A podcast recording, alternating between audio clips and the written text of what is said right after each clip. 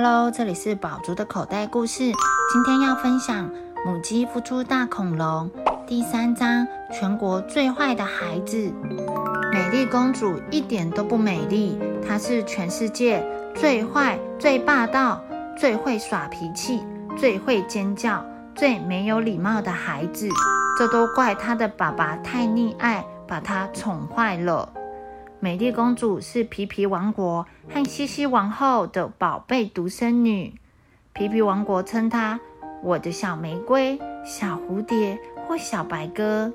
西西王后称她“我的小美丽”、“小甜心”或“小宝贝”。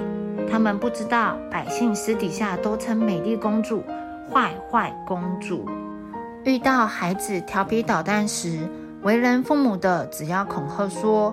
你再不乖，就会变得像坏坏公主那样令人讨厌。孩子会吓得立刻听话。学校老师也拿坏坏公主来警告学生，要他们注意品德，不要落得像坏坏公主那样无药可救。坏坏公主是含着金汤匙出生的，意思是说她出生就非常非常有钱，因为她的爸爸是全国最富有的人。所有招牌上印有金色皇冠标志的，好比皇家银行、皇家邮局、皇家冰淇淋工厂、皇家游乐园、皇家巧克力公司，都是他的。皮皮王国不仅有钱有势，还特别宠女儿。有这样的爸爸，坏坏公主当然任性啦。爸爸，我要一只会跳火圈的北极熊当弄臣，现在就要。坏坏公主这么说，皮皮国王一刻也不敢耽搁，立刻为她找来一只北极熊，还命令她跳火圈。有些孩子收集玩具汽车，有些孩子收集凯蒂猫，他们收集这些东西都不稀奇，不像坏坏公主专门收集有特殊才艺的动物当弄臣，譬如会踩高跷的长颈鹿，会走钢索的大象。会骑独轮车的猴子，会变魔术的河马等等。你也许要问，弄臣是什么？简单来说，弄臣就是公主的跟班，工作像小丑，平常必须娱乐她，逗她开心。你也许又要问，既然有这么多会耍宝的弄臣，坏坏公主应该很开心。其实一点也不，她是全世界最不快乐的孩子。就算最会讲笑话的红毛猩猩逗她，她也不开心。坏坏公主非常没耐性，对每只新来的动物弄成的兴趣都不超过十五分钟。不好笑，不好玩，把它丢进皇家马戏团做苦工。她心一烦，就会双手叉腰，怒气冲冲的大叫。皮皮国王不觉得公主任性。反而怪那些弄臣没有才艺，不能讨公主开心。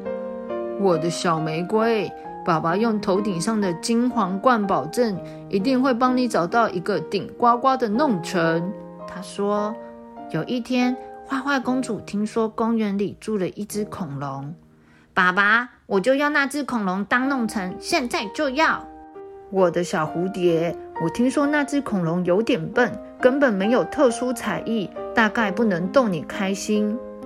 你想想，坏坏公主会听国王的话吗？她当然跳脚。我不管，我就是要一只恐龙，恐龙，恐龙，恐龙，恐龙，恐龙当弄臣。你去给我想办法。她不停的尖叫，声音刺耳的，连地下室的老鼠都听得见。然后她又冲进厨房，用力把西西皇后最心爱的瓷盘一个个摔破，吓得王后差一点没昏倒。好好好，我的小白鸽，我请皇家侦探队去调查，一定帮你弄到那只恐龙。听到这句话，坏坏公主才放下手上最后一个瓷盘。第四章，我去当弄臣。这个世界上有种很可怕的东西，叫做高利贷。当你很需要钱的时候，你用高利贷的方式向人家借一百块，人家笑眯眯借给你。可是过几天，你发现连本钱加上利息，竟然欠人家两百块。又过几天，变成四百块。总之，欠债金额像滚雪球一般，越滚越多。最可怕的是，他还会派凶巴巴的讨债公司来要债，把你家搬个精光。很不幸，芦花鸡奶奶为了付罚款，跑去借了高利贷。现在她累积欠的钱，就算卖掉一百只芦花鸡奶奶，加上工作十辈子也还不清。有一天，讨债公司上门了，完了！芦花鸡奶奶心想：我根本没有钱还，万一他们用暴力讨债，那那我不是完了吗？万一我完了，那那我的小乖怎么办？出乎芦花鸡奶奶意料之外，讨债公司的人笑眯眯地说：“我是来通知你，国王帮你还清债务了，运气真好。”他还多付我们好几倍的利息，欢迎你常常来借钱。芦花鸡奶奶满脑袋的问号，搞不懂国王为什么要帮他还债。没多久，国王派部下来通知他，他帮忙还钱是为了要买下小乖送给美丽公主。什么？不行不行！我怎么可以卖掉我心爱的儿子？他又不是玩具，也不是奴隶。芦花鸡奶奶心急得泪眼汪汪。可是你欠了国王很多很多钱。国王的部下说：“妈妈，没关系，我去。”小乖站出来说：“我只是不懂弄成是什么。”小乖现在已经是个巨无霸，体型比十只大象加起来还大，走起路来砰砰作响。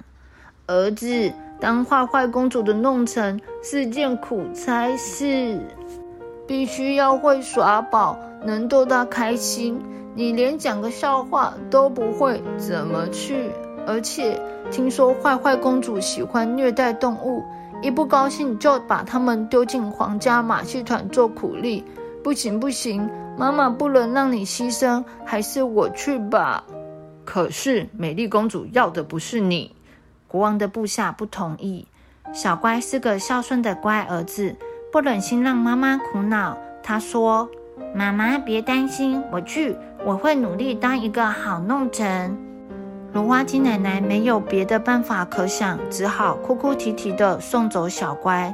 她一把鼻涕一把眼泪叮嘱小乖：“你要有礼貌，要乖乖听公主的话，免得受虐待。”小朋友，小乖，接下来会怎么样呢？